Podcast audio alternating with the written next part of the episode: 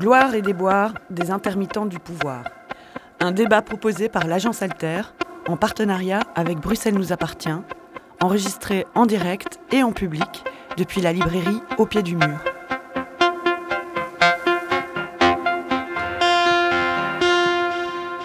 Syndicats, mutuelles, associations, collectifs. De plus d'un siècle, ces structures, qu'on appelle parfois aussi corps intermédiaires, font partie du paysage en Belgique. Elles sont même pour certains les garantes de la vivacité de notre démocratie.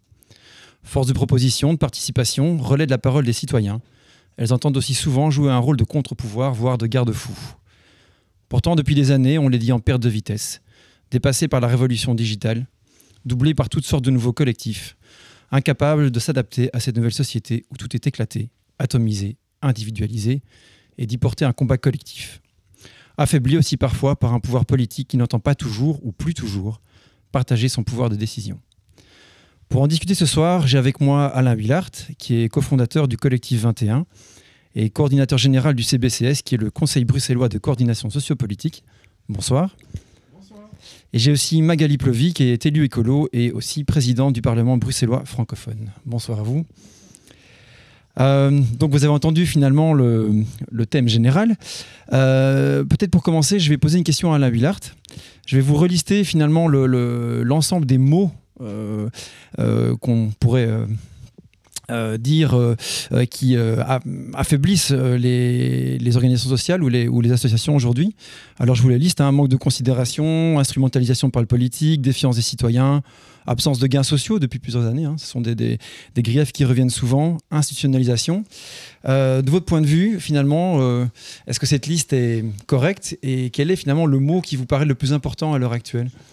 Je ne sais pas si on peut parler d'affaiblissement. Je pense que la société change et que, les assos doivent changer euh, avec elle. Donc effectivement, ce qu'il y a, c'est que l'on est de plus en plus euh, pris dans, des étaux euh, où, l'associatif, les corps intermédiaires, on les laisse de moins en moins euh, travailler le sens, c'est-à-dire le pourquoi ils se sont mis ensemble. On rappellera quand même que les citoyens, au départ, euh, bah, euh, c'est eux, les associations, c'est une bande de citoyens qui se sont mis ensemble parce qu'ils avaient quelque chose à défendre, qu'ils avaient une, idée commune à, développer. ce qui se passe, c'est que, pour le moment, on, on laisse moins en moins de place pour, euh, pour ce sens et on les réduit de plus en plus à euh, des, des, outils pour faire fonctionner la société. Alors quand on dit on, vous pensez à quoi ou à qui? Alors je pense essentiellement aux, politiques, mais le politique, lui, il est aussi pris en étau avec l'économique. Enfin, je veux dire, c'est, on, est, on est dans un, un modèle de société euh, de, capitalisme euh, néolibéral qui, fait qu'on laisse de moins en moins de place pour le collectif et où on, valorise de plus en plus la, réussite, euh, la réussite individuelle. Enfin, ce que moi je, constate en tout cas, c'est que de plus en plus, on ne considère plus l'association voilà, comme, comme, comme, faisant fonctionner euh, la, société, mais, mais, au niveau, oui, je me répète un petit peu, au niveau, au niveau du sens. Mhm. Magali Plovy, est-ce que c'est un constat que alors vous, en tant que politique, vous effectuez? Euh, Et j'ai envie de vous dire, euh, si oui, qu'est-ce qui, qu'est-ce qui peut expliquer ce phénomène si c'est... Alors, je pense en effet que c'est quelque chose qu'on peut constater clairement. Lors de la précédente législature, quand on avait des, des textes législatifs à examiner euh, dans les parlements, il nous manquait souvent l'avis des conseils consultatifs. Et c'était quelque chose que systématiquement je demandais parce que j'estimais que ça devait nourrir notre travail parlementaire. Et il nous arrivait généralement de le recevoir euh, après les discussions, les débats en commission. Et donc, ça ne servait plus à grand, grand chose. Et c'est vrai que euh, moi, je déplore totalement cette, euh, ce manque de prise en considération du travail qui est fait. Euh, ben là, c'était pour nourrir le travail politique ou le travail en tout cas législatif. Et donc, arrivé comme présidente du Parlement, j'ai vraiment exigé qu'à chaque fois, à chaque débat, on devait avoir bien les avis des conseils consultatifs ou d'autres avis. et d'ailleurs, je fais venir régulièrement, que ce soit dans le cadre de quelque chose qui existait déjà bien avant moi, au sein du Parlement de la COCOF qui s'appelle les jeudis de l'hémicycle, qui est un jeudi matin qui est consacré à à faire venir des citoyens ou des associations pour venir nous expliquer euh, des problématiques qui sont peut-être peu connues ou des réalités. Et je l'ai étendu encore au vendredi après-midi où on fait des commissions réunies pour faire venir par exemple des personnes, des associations qui ont fait des rapports euh, sur des réalités. Moi je pense que euh, nous devons vraiment ouvrir les portes du Parlement, puisque je parle voilà, à partir du Parlement, mais ça peut être aussi par rapport aux, ministres, à tous les lieux de décision. Je pense qu'il faut être à l'écoute de l'associatif, des syndicats, des mutualités, qui, ont des, qui connaissent des réalités, euh, qui doivent nous, nous, amener ces réalités et qui puissent nous aider à réfléchir avec eux pour, euh, par la suite, nous, construire des politiques qui sont vraiment en lien avec... Avec les réalités euh, et toutes les réalités, parce qu'évidemment, on, euh, on connaît certaines réalités, mais il y a des réalités qui sont plus invisibles. Je travaille beaucoup sur les questions euh, de, grande pauvreté, et, donc voilà, il y a des réalités qui sont invisibilisées, qui sont invisibles, et je pense que c'est justement les sociétés, enfin les organisations sociales qui peuvent nous apporter plus de connexion avec ces réalités. Une question un peu tarte à la crème. Mais, oui, alors je, vais vous passer la parole, Alain Villard, mais j'avais une question à vous poser par rapport à ça. Euh, euh, qu'est-ce qui fait que, que ce, que, ce, phénomène euh, existe à l'heure actuelle? Est-ce qu'il est plus prégnant finalement qu'il y a 20 ou 25 ans. Alors, on va peut-être le dire pour les auditeurs et les auditrices. On s'est parlé dans le cadre d'un, euh, article euh, voilà, que j'avais écrit pour, euh, et qui faisait partie en fait, du dossier qu'on consacre à cette thématique dans le numéro 500 d'Alter Eco. je me souviens qu'en guise de clin d'œil, vous m'avez dit, enfin, vous savez, quand, quand j'ai commencé mon boulot il y a 25 ou 30 ans, le premier colloque où j'ai été, c'était un colloque qui était consacré à la relation entre les associations et le politique. Donc finalement, est-ce que ce constat, il est nouveau ou bien est-ce qu'il a toujours existé? Est-ce qu'il s'est empiré? Euh, Enfin, comment est-ce que vous voyez euh, l'évolution des choses avec euh, votre regard un peu historique sur la, sur la question? Alors l'évolution, elle n'est pas en faveur de l'associatif pour, euh, euh, pour, le moment, euh, très clairement. Alors c'est vrai que ce rapport entre le pouvoir public et l'associatif, c'est vrai que je suis arrivé dans, dans le domaine du, du, social et ma, ma, directrice à l'époque, c'est la première chose qu'elle m'a qu'elle a dit, c'est je, je, vais te mettre dans le bain, on organise un colloque sur les rapports entre l'associatif et le pouvoir public, tu, tu vas y aller. Donc on était en 1990 3, 4 dans ces eaux-là. Bonjour. Euh, voilà. Néanmoins, on, évolue, on évolue, et moi ce que je constate, mais, ça ne tient qu'à moi, effectivement, c'est que euh, le, fait, associatif, l'associationnisme, euh, comme on, pourrait l'appeler, il, euh, il, a pour l'instant trois grands dangers. Bon, euh, on se tutoie ou on se voit finalement? On peut se tutoyer. Hein. tu, as, tu, as, soyons, honnêtes, on se tutoie en dehors. Bah voilà, donc tu as cité toute une série De, de, choses-là. Moi, moi je, je, mettrais ces choses-là en, trois grands paniers. Le, premier panier, euh, il sera peut-être un peu diffus, un petit peu dans, loin, un petit peu dans les airs comme ça, mais, mais c'est ce que j'appellerais la démocratie libérale.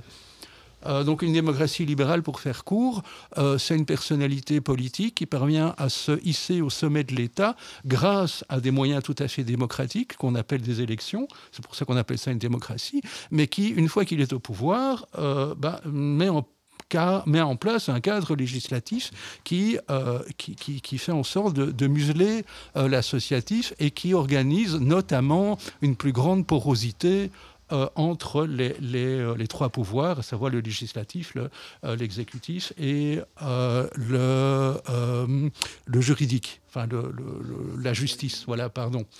que dire de quatrième qui, qui, que sont les médias? Bon, mais, mais soit. Bref, ça c'est.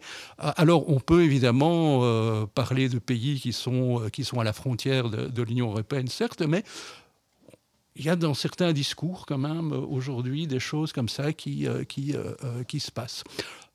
deuxième, deuxième grande, je veux grande, grande, grand problème, grande problématique qui, qui, est survenue tout à fait récemment en Belgique, c'est que nous venons de fêter l'enterrement l'enterrement, excusez-moi, je suis encore un lapsus, mais qu'on vient d'enterrer en tout cas la loi de 1921 sur les ASBL qui s'est vue diluer dans le Code des sociétés et des associations.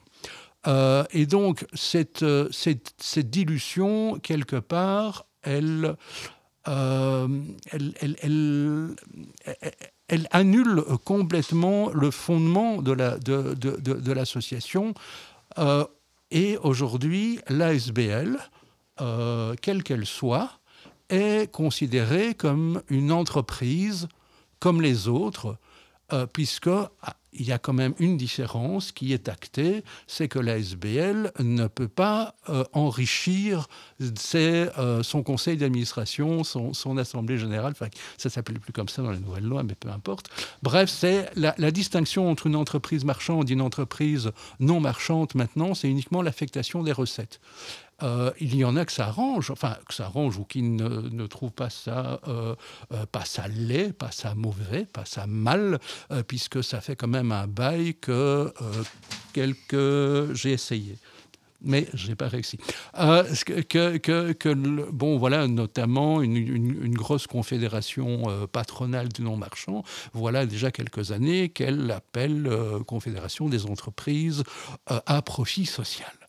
Donc voilà, mais, moi, je sais pas, moi, à, titre personnel en tout cas, ça, euh, me gêne. Il y a euh, donc cette idée qui est véhiculée aujourd'hui que tous les pans de, notre société, que tous les pans de l'humanité, euh, eh bien, sont régis par une et, même règle, c'est la loi du marché. Voilà, ça, m'énerve un petit peu. Et alors la troisième chose qui, pour moi, est une attaque frontale au niveau de l'associationnisme, euh, ben, euh, c'est ce que j'appellerais tout simplement la bureaucratie.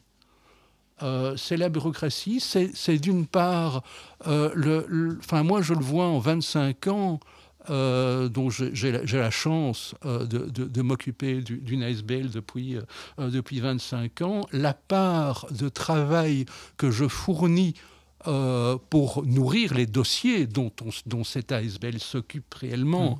Et la part euh, de, de, mon, euh, de, de, de, mon poste de, gérant, je trouve plus mes mots soudain, de, gestionnaire, pardon, voilà, de gestionnaire administratif mmh. et financier, bah, cette part-là, elle a, elle, a, elle a plus que doublé. Euh, donc heureusement qu'avec le temps, euh, j'ai pu engager euh, deux, trois personnes en plus pour s'occuper des dossiers, parce que moi, quasiment, je ne fais plus que de mmh. l'administratif et du financier. Et pourtant, je vous assure que ma boîte, enfin ma boîte, la boîte qui m'emploie, excusez-moi, c'est une, une, toute petite ASBL. c'est 3,2 équivalents temps plein, c'est une histoire comme 400 000, 400, 400 000 de budget à tout casser. C'est tout petit. Et pourtant, ça me prend des, des plombes pour, pour, la gérer. Autrement dit, euh, pour trouver des administrateurs aujourd'hui, c'est nettement moins évident. Pour, pour, pour et, et, quand on voit des, choses qui arrivent aussi d'ailleurs, hein, je veux dire, Hubo, euh, voilà, Hubo qui vient. peut-être que c'est, enfin, Hubo c'est très technique. C'est très euh, technique. Peut-être qu'on. Ouais, mais, mais en tout cas, rien que pour dire que ça ne vient pas uniquement des pouvoirs subsidiants qui demande effectivement de plus en plus de tableaux. Euh, lorsque, euh, lorsque je rentre mes justificatifs, il faut que je, que, que je prouve à, à, à, la personne qui est censée, enfin, qui, qui, qui vérifie mes, mes subventions, que je prouve la commande euh, la preuve de paiement, donc l'achat, la preuve de paiement, et le cadre dans lequel j'ai utilisé la, euh, la bouteille euh, d'eau à 85 cents que j'ai hmm. que, j'ai acheté à la supérette du coin. Ça n'existait pas avant. Et, alors, là, c'est peut-être un petit côté too much contrôlant qui, qui, qui, qui, va presque au niveau de la suspicion. Avant, on est passé d'une confiance à la suspicion. Peut-être qu'alors on, est passé. Trop. Ok. non, non, pas du tout. Mais c'est vrai que donc on est passé de la confiance à la suspicion. Magali Plevy, c'est enfin ce, ce, ce, constat, ça vous fait, ça vous inspire quoi? Est-ce que est-ce que c'est finalement une dérive presque inconsciente? Euh, Parce que c'est vrai qu'il n'y a pas que par rapport à l'associatif. On est rentré effectivement dans un système où il y a peut-être de plus en plus de, de demandes et de, et de, charges administratives hein, aussi dans les administrations. On appelle ça le, new management hein, notamment. Euh, est-ce que c'est une tendance qui finalement a, irradié dans l'ensemble de la société et l'associatif en est victime aussi Ou bien est-ce qu'il y a un point de fixation sur l'associatif sans, faire de manichéisme hein, Mais je veux dire, qu'est-ce que ça vous inspire je, pense que certains partis ont fait une fixation clairement sur, sur l'associatif et c'est clairement au niveau, au niveau de la Flandre, on voit quand même que l'associatif est plus que contrôlé et est euh, mis sous pression pour qu'il rentre dans, dans les rangs. Et c'est là comme vraiment pour moi une attaque euh, par rapport à la démocratie. Mmh. Et donc là, on, revient sur l'importance justement de l'associatif dans un, dans un monde démocratique. Après, je pense qu'il y a une volonté en effet de contrôle qui est euh, très importante, qui est un peu pour l'instant global, je dirais. Hein. on est un peu, euh, si on dépense de l'argent euh, dans les services publics, il faut toujours rendre euh, des comptes. Et d'un côté, il y a quelque chose qui est normal, mais d'un autre côté, en effet, je pense qu'on va un peu trop loin, dans le sens où ça met aussi sous pression, tout ce qui est service public, hein, les services publics doivent être rentables en quelque sorte, ce qui n'est pas logique, me semble-t-il. Euh, et donc, euh, il faut comme ça euh, avoir un contrôle de type managérial, gestionnaire, donc vraiment dans une logique capitaliste. Et là, je pense que c'est, un peu ce, que, ce qu'Alain disait, avec ce, tout vers le capitalisme et l'individualisme, qui fait que du coup, on est dans des codes capitalistiques, je dirais, qui n'est pas adéquat par rapport à, des services publics, par rapport à l'associatif, par rapport à une démocratie. On ne peut pas demander des choses qu'on demande dans des entreprises privées et qui doivent faire de l'argent, euh, qui sont en, bourse, ce qu'on euh, fait pour euh, le bien-être de la population, pour le bien commun. Et donc là, c'est vrai que on en perd du sens.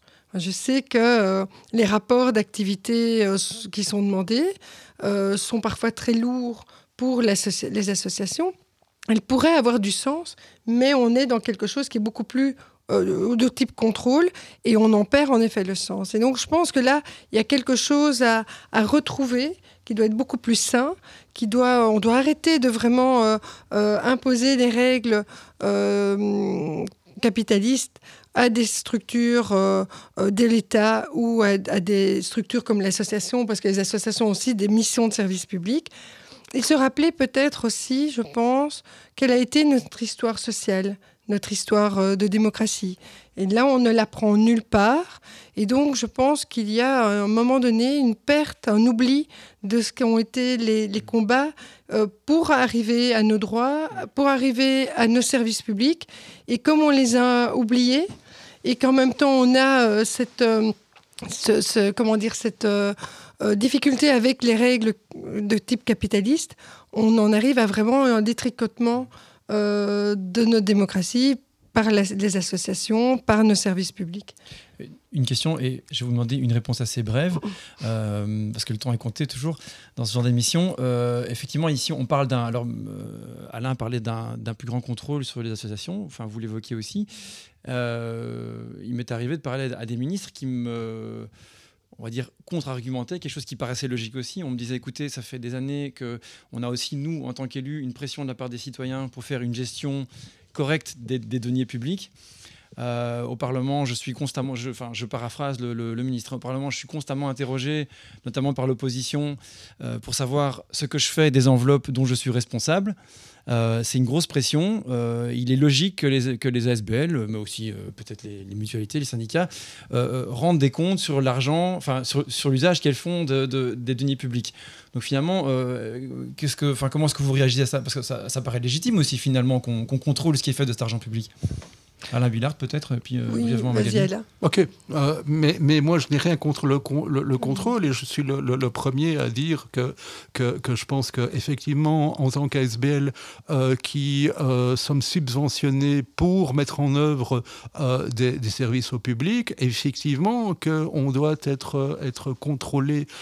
mais, mais là, je, je vais prendre mon, mon l'exemple que je connais le plus, allez, le mien. J'ai sept articles, sept lignes budgétaires différentes et donc, je dois rentrer euh, sept euh, comptabilités euh, différentes. Donc, je, veux dire, alors à la limite, pour chaque activité, en tout cas pour les initiatives, chaque fois un rapport d'activité bien, bien distinct déjà, on pourrait, et je sais que la COCOF est dans ce, dans, dans, ce mouvement-là, mais c'est trop lent pour moi, mais c'est pas grave, on va y arriver un jour, d'avoir un, dossier, euh, un dossier centralisé qui permettrait de rentrer une seule comptabilité, euh, un seul rapport d'activité, tout cela de manière électronique, ça, ça, ça irait, euh, c'est en route, hein, donc je ne désespère pas, euh, mais, mais, mais, mais, voilà, c'est encore, c'est encore trop long. Et alors, ce, que moi je n'aime pas du tout, euh, c'est justement le, bête exemple que j'ai pris qui fait rire tout le monde, mais qui est, qui est réaliste,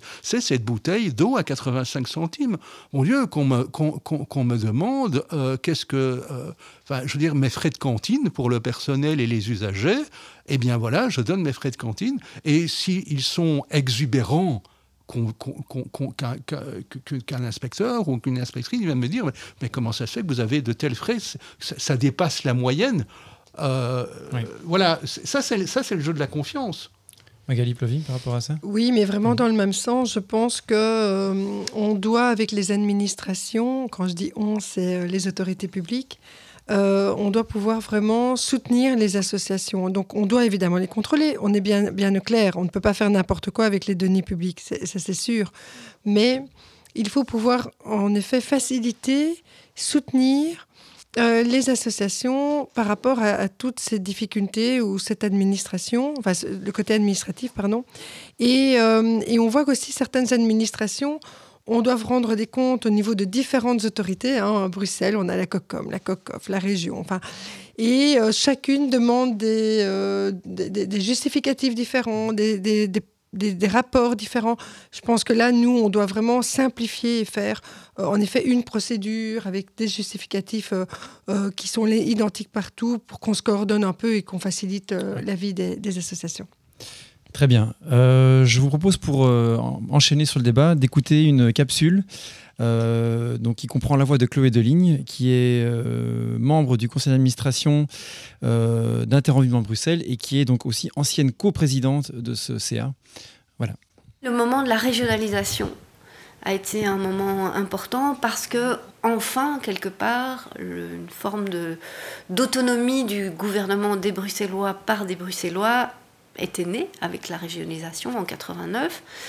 Et pendant un petit temps, je dirais une dizaine d'années, il y a eu comme euh, une forme de, compréhension mutuelle entre des, des, personnes qui accédaient à des postes politiques, pourquoi politique au sens euh, étroit du terme, et le mouvement associatif dans la mouvance d'IEB, parce qu'en fait, euh, ils avaient longtemps été des acteurs de ces luttes ensemble. Et donc pendant une dizaine d'années, ces acteurs montés aux politiques ont quelque part prolongé, sur certains dossiers en tout cas, euh, l'action plus militante d'IEB. Et donc il y avait comme une forme d'accord, on va dire ça comme ça. Et puis, euh, euh, je dirais des facteurs externes, ou en tout cas qui dépassent largement la sphère bruxelloise ont un peu changé la donne, et en particulier le grand euh, processus qu'on appelle de métropolisation. Euh, c'est-à-dire un regain d'intérêt par les, par les pouvoirs financiers, appelons-les comme ça, pour euh, le foncier urbain, la localisation dans les centres-villes, un peu en décalage avec ce qui s'était fait dans les années 50, 60, 70, qui était cet exode vers la périphérie, etc. Et donc, dans les années début 90, euh, enfin fin dans les années 90, euh, ce mouvement de, d'intérêt pour le foncier urbain, pour la localisation en ville, pour les fonctions dirigeantes à l'intérieur de Bruxelles, a mis une pression très forte en fait sur les élus euh, politiques qui ont divergé fondamentalement par rapport à une forme de de coexistence euh, moins conflictuelle avec des associations comme IEB, ou on peut en citer d'autres comme l'ARO, etc. Et donc à ce moment-là, il y a une grande divergence, si je peux dire, qui a commencé à, à naître et qui n'a fait que s'accentuer pendant euh, le début des années 2000, euh, enfin 2000-2010, à tel point qu'à un moment donné, alors qu'IEB assurait encore de temps en temps des missions, on pourrait dire, presque de service par rapport euh, aux autorités euh, politiques, notamment quand il s'agissait euh, d'aménagement de quartiers, etc. Donc IEB pouvait servir de relais à des politiques au début des années, enfin au milieu de vers 2005-2006, c'est devenu intenable comme position parce que ces réaménagements allaient totalement à l'encontre de positionnements plus anciens d'IEB sur euh, participation, voix des citoyens, euh, voix des comités d'habitants, euh, prise en compte de l'environnement, de la pauvreté, etc. Et donc, c'est devenu intenable, en fait, ce qui s'était passé, je dirais, depuis 89 jusqu'à la fin des années 90. Et c'est devenu tellement intenable que IEB a cherché à se... Et c'est là qu'on en arrive au repositionnement. IEB a, essayé de, retrouver sa liberté de parole c'est comme ça qu'on l'a. Moi, j'étais pas encore à IAB à ce moment-là, mais je suis héritière de toutes ces discussions. Euh, c'est comme ça qu'on a qualifié cette, nécessité et ce besoin de se dégager complètement, en fait, de toute instrumentalisation ou toute forme de service par rapport aux autorités euh, politiques.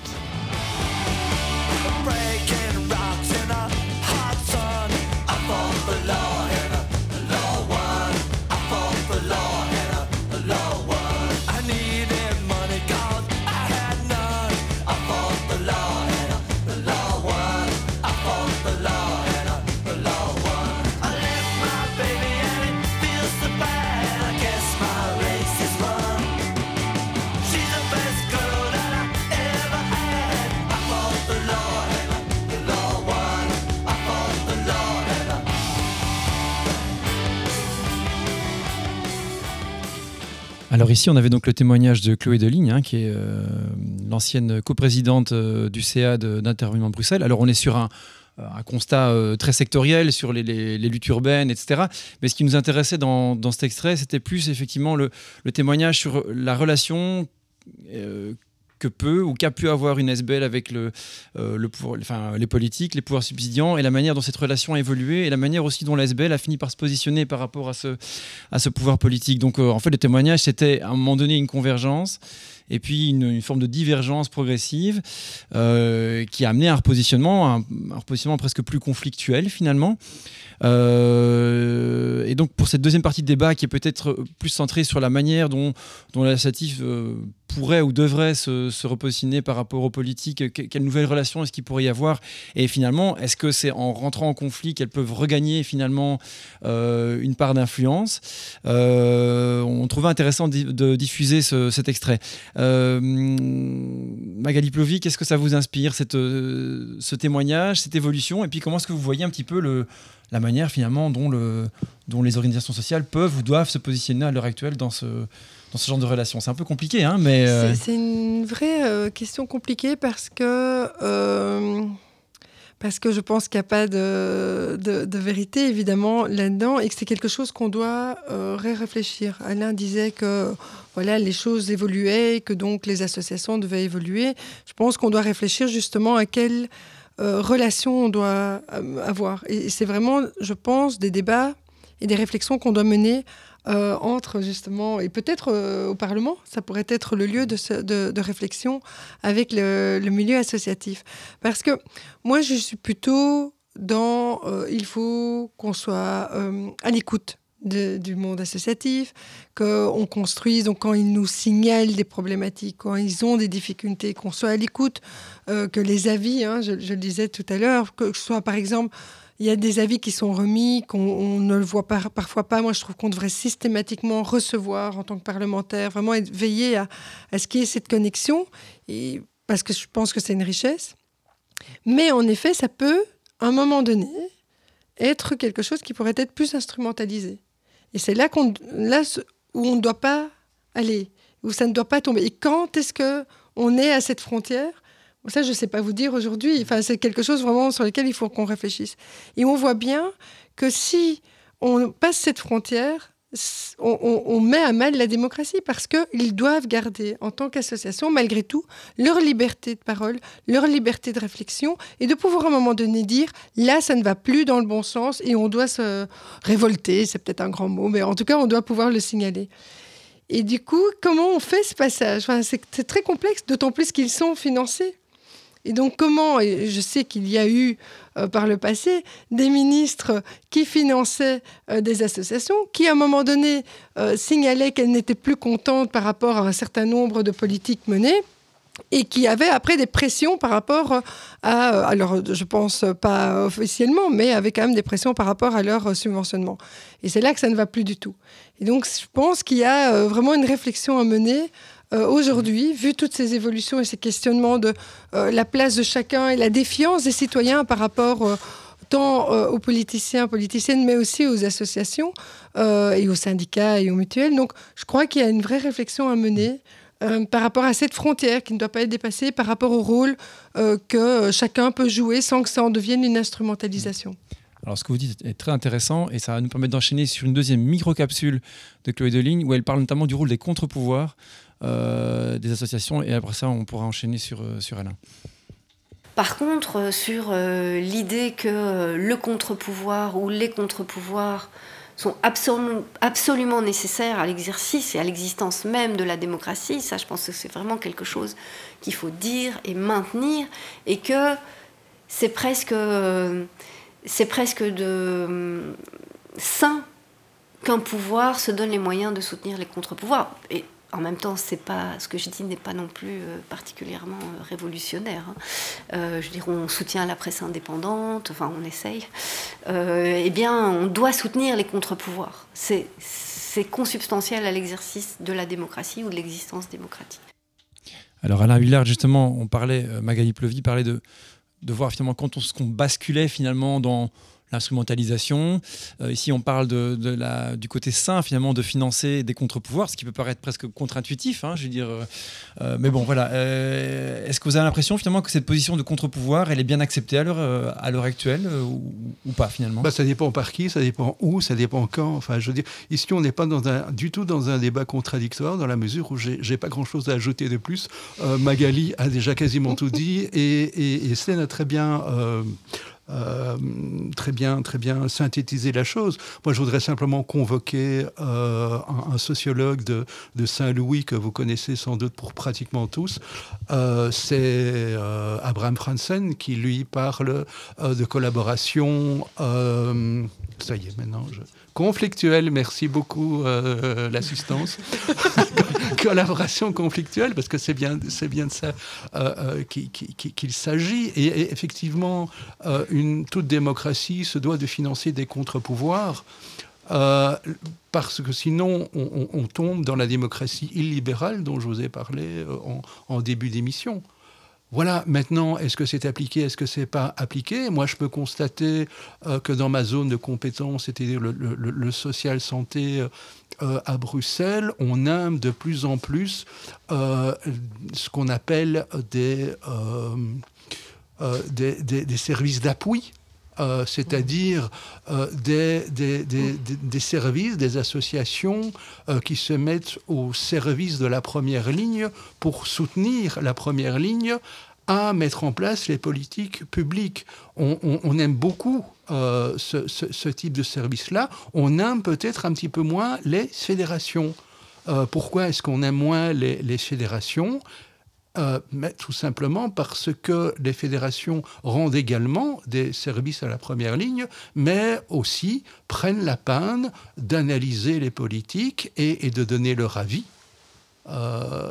et, et, donc ça, voilà, on, aime de moins en moins, on préfère subventionner des services d'appui euh, plutôt euh, que, que, des gens qui se permettent le luxe euh, de lire, d'analyser, de, comparer et de tirer des conclusions. Or, je pense qu'il faut revenir à Abraham Franzen et que ça devienne une réelle collaboration et, une réelle co-construction des, des politiques. comme je disais, c'est vrai que peut-être que pour un, un élu se dire je vais financer une structure qui euh, va venir entre guillemets me, critiquer par après, ça peut être effectivement quelque chose d'assez euh, difficile, on va dire. je peux comprendre d'une certaine manière en me faisant l'avocat du diable. Euh, voilà, qu'est-ce que ça vous inspire Oui, mais, mais la démocratie doit être faite de pouvoir, de contre-pouvoir et de conflits. Alors le conflit ne doit pas être évidemment armé ou, ou agressif, mais en tout cas, ça nécessite, ça crée le débat.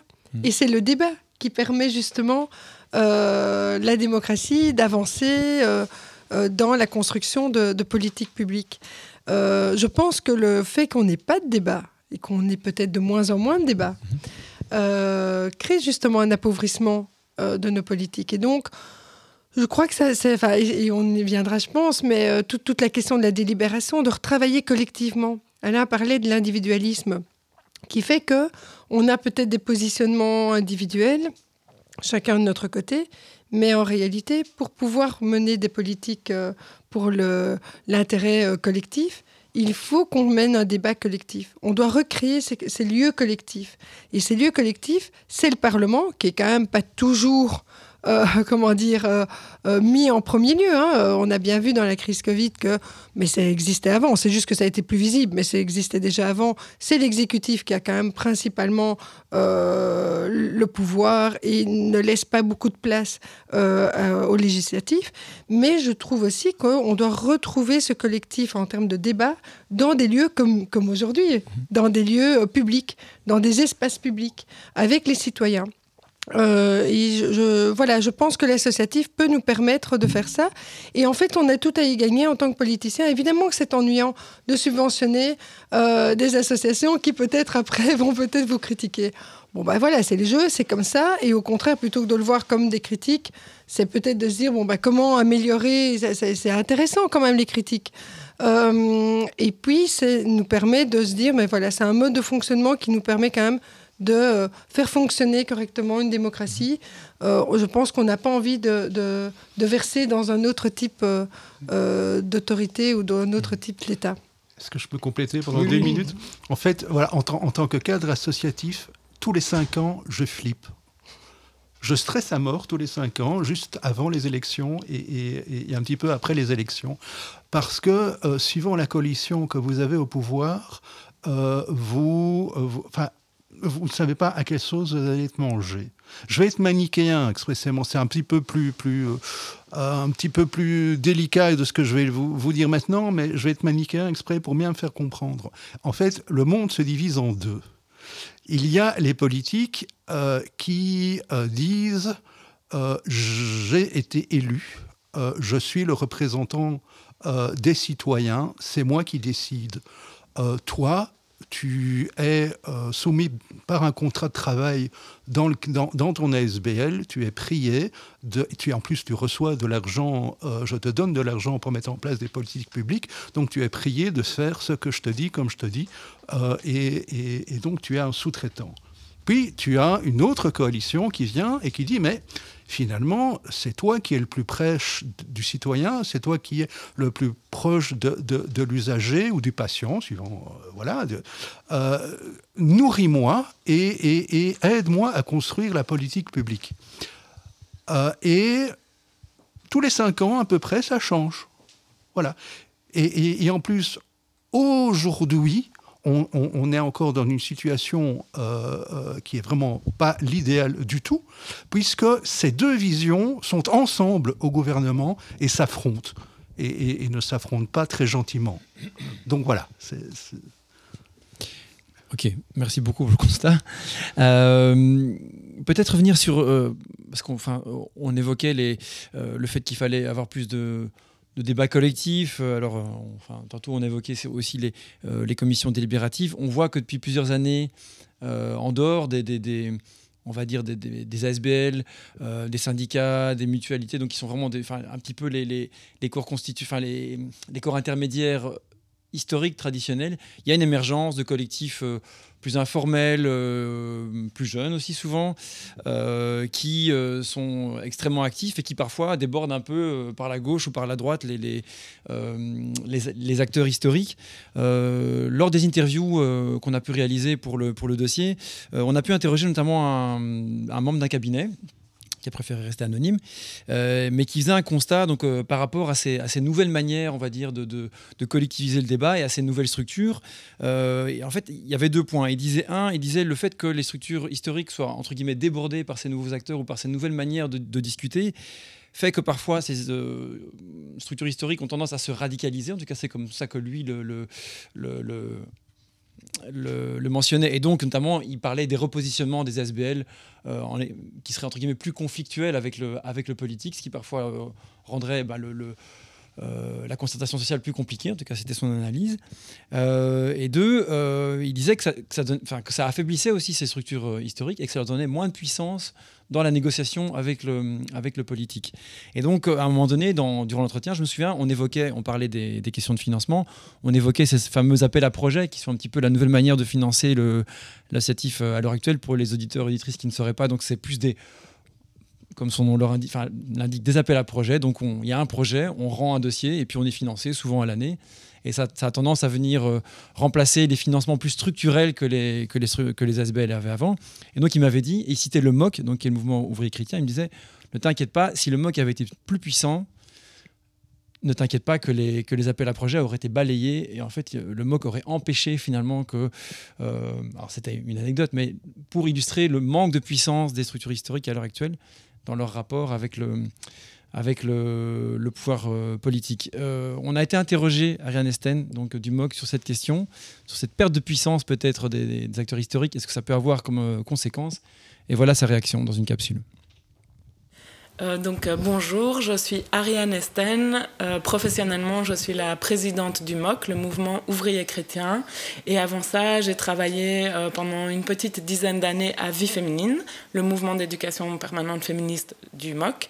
Et ensuite, j'ai été conseillère en éducation permanente auprès de la ministre de la Culture précédente, Alda Greoli. Donc en fait, aujourd'hui, on constate qu'il y a deux euh, comment on pourrait dire, deux phénomènes qui fragilisent les organisations sociales plus traditionnelles. Toute une série d'éléments plus extérieurs à nous, euh, voilà, des attaques, une, une, stigmatisation qui émane clairement euh, ben, de la droite libérale, conservatrice et qui stigmatise les organisations sociales. On a vu dans l'actualité le droit de grève, le droit de manifestation, d'autonomie associative sont souvent remis en question. Donc ça, ça joue dans le contexte que euh, de facto on est fragilisé et notre poids est diminué dans la concertation sociale ou dans l'espace public plus globalement. Mais il y a aussi des obstacles ou des fragilisations plus internes. Euh, et donc, nous-mêmes, on doit être en capacité, les organisations sociales, finalement, de pouvoir mener un débat en interne euh, chez nous sur nos, euh, nos, nos, systèmes de représentation interne et quelle place on laisse à de nouvelles questions qui émergent, qui émergent en interne. Et donc, il y a aussi, bien sûr, des questions démocratiques que nous devons nous adresser à nous-mêmes. Et, donc, euh, le constat de dire qu'aujourd'hui, des organisations sociales historiques sont affaiblis, ben, il, est, il est réel, on ne peut pas le nier, mais je pense qu'on peut ni l'attribuer uniquement à des raisons externes en disant voilà c'est le contexte libéral, ni uniquement à des raisons internes de dire euh, ils sont has-been, ils, ils, vivent en dehors de leur temps, etc. C'est les deux ensemble, et donc euh, on peut déplorer euh, voilà, cette fragilité. Et moi, je suis d'accord quand, quand je lis, euh, oui, euh, si les organisations sociales avaient été plus fortes, on ne serait jamais passé à, cette, à, cette, ce financement des associations par appel à projet. Je, je partage ce constat. mais en même temps, ce qui est un peu étonnant, c'est que ça vienne, que ce soit dit par un politique, dans le sens où s'il en est conscient, euh, s'il est conscient en fait de, cette difficulté pour les associations de fonctionner dans cette logique d'appel à projet, quelque part, il n'a pas besoin de l'associatif pour le lui rappeler. C'est aussi la responsabilité des politiques de financer convenablement l'associatif. Et donc, même si je peux partager le constat de la fragilisation des organisations sociales, c'est dommage quelque part que euh, les politiques ne s'engagent pas plus activement pour euh, pouvoir euh, soutenir cet associatif euh, autonome, financé beaucoup plus structurellement à la hauteur du travail qu'il mène. Quoi. donc oui, en effet, on peut l'interpréter du côté que les pouvoirs subsidiants sont de plus en plus contrôlants sur la dépense et que donc ça prend un temps plus grand aux associations de justifier ce qu'elles reçoivent plutôt que de travailler effectivement sur le terrain. Donc ça, on le déplore, mais on pourrait dire qu'en éducation permanente, ça reste quand même euh, une exception où là, il y a des financements plus structurels, euh, on ne doit pas euh, voilà, justifier toutes les dépenses, etc. Donc c'est un, décret qui laisse quand même les associations plus libres pour travailler réellement sur, sur leur mission. Ça, c'est une façon d'interpréter la chose. Après, si c'est si c'est pour dire euh, finalement qu'aujourd'hui, les organisations plus historiques mettent toute leur énergie pour continuer à exister sans plus avoir de pouvoir politique, ce qui pourrait être une autre interprétation, alors moi, je pense qu'il ne faut pas dissocier les deux aspects et qu'au final, leur seule façon pour leur seule manière de survivre, eh ben, ce serait d'avoir un impact réel politique. Elles vont pas survivre euh, dans une bureaucratie euh, totalement euh, impuissante. Donc les deux, les deux termes sont liés c'est seulement en ayant un impact politique réel, en euh, transformant la société en ayant un, impact sur la vie des personnes, qu'elles pourront survivre et, continuer à exister. Et donc ça, euh, ça demande à toutes ces organisations de pouvoir vraiment euh, mener ces réflexions en interne pour savoir comment continuer à avoir un impact réel sur la vie des gens.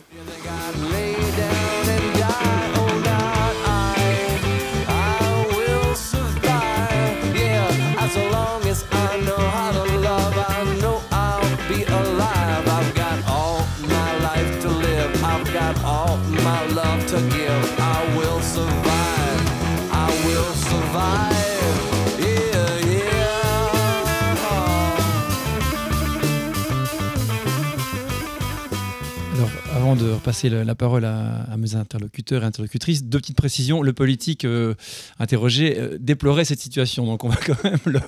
Mais c'était un constat qu'il faisait, voilà, donc c'est pour ça qu'il était un constat assez intéressant, c'est pour ça qu'on l'avait mentionné.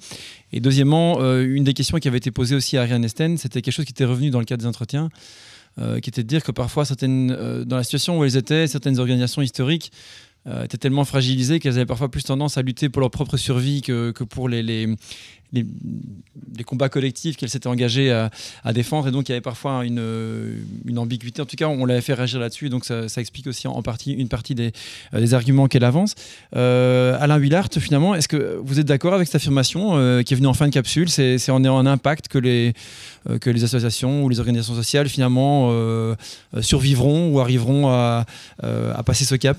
J'en parlais encore hier dans, le cadre du, collectif 21. On avait projeté le document qu'on a réalisé dans, dans ce cadre-là, euh, où, les questions c'était oui, mais enfin, euh, pourquoi est-ce qu'on ne parvient pas à faire changer les choses? Et on parlait notamment de, de, tout à fait autre chose, c'est la, la présence euh, de, Céline Jiménez au, Games, qui, qui, qui, tentait par tous les moyens possibles, imaginables, de faire entendre les, les, les, problématiques sociales dans toutes les mesures sanitaires. Alors le Games, c'est le groupe d'experts qui conseillait le, le, gouvernement fédéral durant la, durant la pandémie de Covid, hein, pour préciser. Voilà, et, et et donc, et donc, et donc qui, qui, à un moment donné est sorti dans la presse parce que là on pouvait plus euh, d'être écouté au sein, euh, au, sein du, groupe euh, d'experts, mais que rien n'était retenu par les, par, les, par les politiques. Et, donc oui, c'est une problématique, mais allez, je, vais peut-être un, petit peu ringard et vieux jeu, mais je, je, vais vous dire que pour, dans la tête de de beaucoup de monde et de beaucoup plus de monde que l'on ne croit, euh, nos secteurs de l'éducation permanente, du socioculturel, de l'aide à la jeunesse, de l'aide et du soin, euh, sont des secteurs qui vivent grâce aux, impôts générés par le secteur marchand. Donc ils n'ont jamais entendu parler des comptes satellites de la BNB, ils n'ont jamais, euh, ils ne se rendent pas compte que moi, étant et travaillant dans le non marchand, ben, je paye quand même des impôts, je, vais quand même acheter ma, bouffe au magasin, etc. Ils, croient simplement que, euh, que, que, nous vivons grâce à, au travail que eux fournissent. Euh, et, donc, c'est normal, enfin normal, non c'est pas normal, mais dans, dans les faits, euh, on ne parvient pas à être aussi bien entendu euh, que euh, lorsque la FEB ou, d'autres lobbies entrent en jeu. On n'est pas assez entendu parce que de toute façon, on a besoin d'eux pour recevoir les, subventions. C'est grâce à eux que les politiques peuvent nous subventionner. Et donc non, on n'est pas, on pas entendu suffisamment. Et oui, si on pouvait avoir un lobby aussi, aussi impressionnant que les cigarettiers, c'est sûr qu'il y aurait d'autres. Mais, mais je ne sais pas s'il faut rentrer dans ce jeu-là en plus. Mhm. C'est ça aussi qu'on se dit. On ne va pas faire comme eux. Et, du coup, Voilà, puisqu'on ne fait pas comme eux, eh bien, on n'est pas entendu. C'est un peu primaire ce que je dis, mais, mais c'est voilà. Moi, j'entends bien. C'est un petit peu comme ça. Magali Plovy, euh, alors pour se faire entendre, vous évoquiez aussi euh, tantôt notamment les, les, les, des débats plus collectifs, des, des, des commissions débiles. Euh, débiles. je ne sais pas, ce n'est pas un lapsus, hein, je vous rassure, délibératif.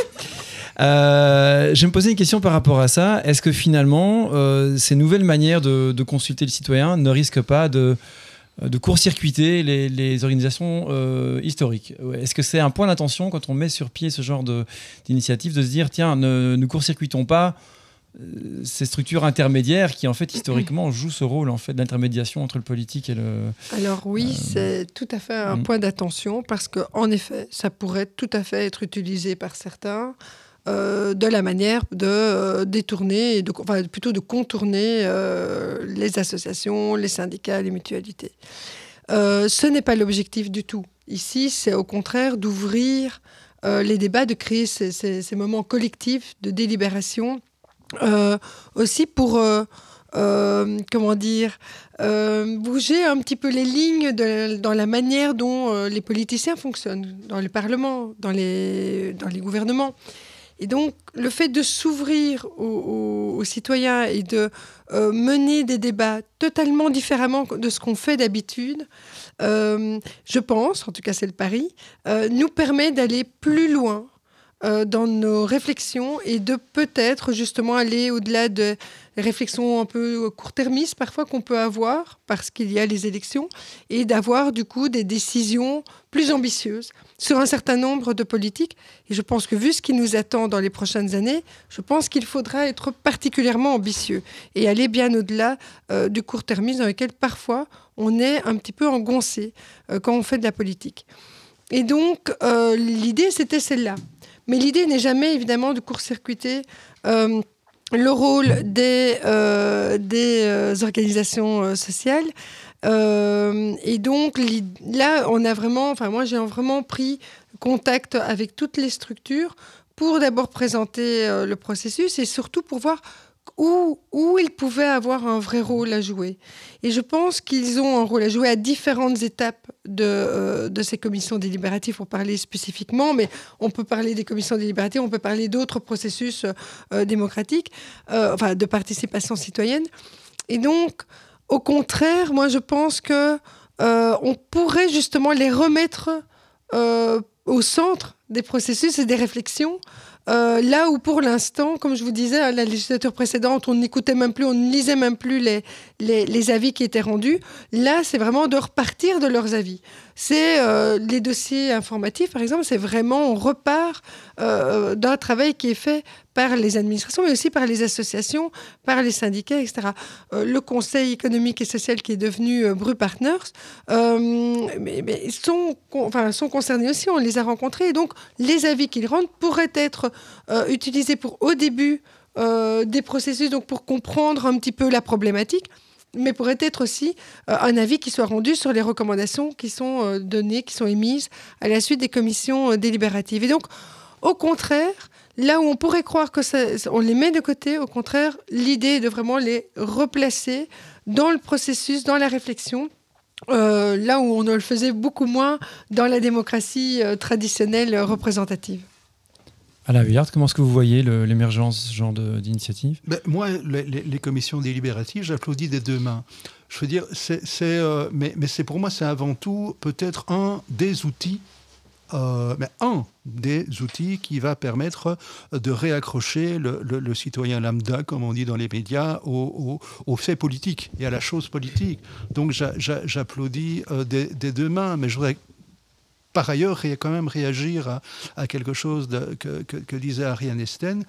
Euh, il faudrait, pas, il faudrait quand même se demander si quelque part cette perte de puissance des corps intermédiaires euh, n'est pas aussi euh, le fait que le militantisme aujourd'hui euh, se, vit différemment. Et, donc on est de, moins en moins militant dans l'association qui nous emploie. Qui, et, de plus en plus militant dans effectivement des collectifs, des, des mouvements éphémères sur des choses bien précises. euh, parce que l'association qui nous emploie, on est dans les limites d'un contrat de travail, euh, il y, a plus de cadres, il y a parfois l'autocensure, effectivement, euh, parce que la direction décide que ça on ne fait pas, parce que sinon on risque de perdre le subside, ça existe.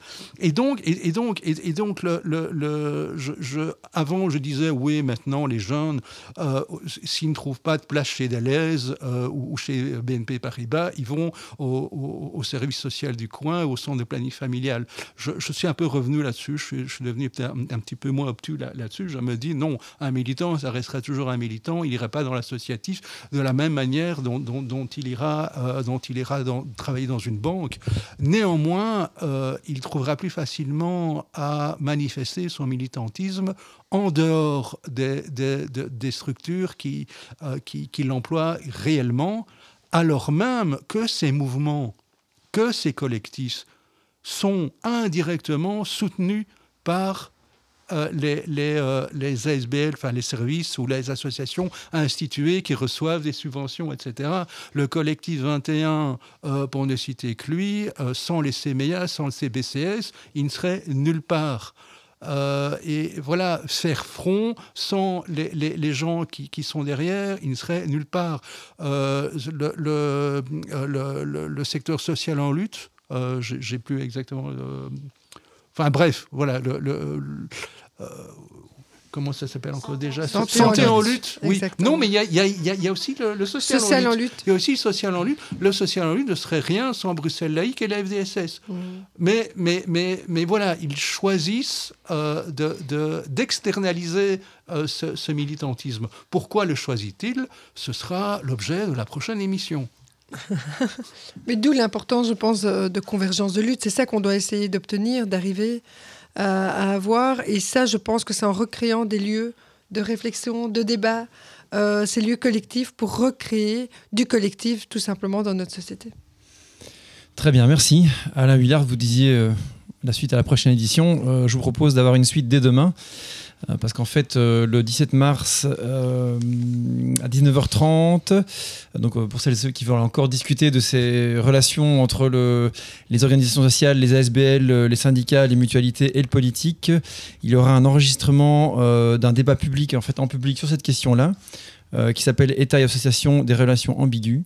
Euh, et donc, vous pouvez trouver toutes les informations sur la page Facebook de l'Arc Action et Recherche culturelle. Donc, euh, demain, débat à 19h30 sur cette question. pour clôturer, je voulais remercier Karl donc, de la librairie APDM. Euh, Flavien de Bruxelles nous appartient, donc qui euh, assure ici l'enregistrement et, la technique, et bien sûr euh, tous les collègues d'Alterico, dont Marie-Ève qui a organisé ce débat, et bien sûr mes deux invités. Donc merci à vous et à bientôt, j'espère.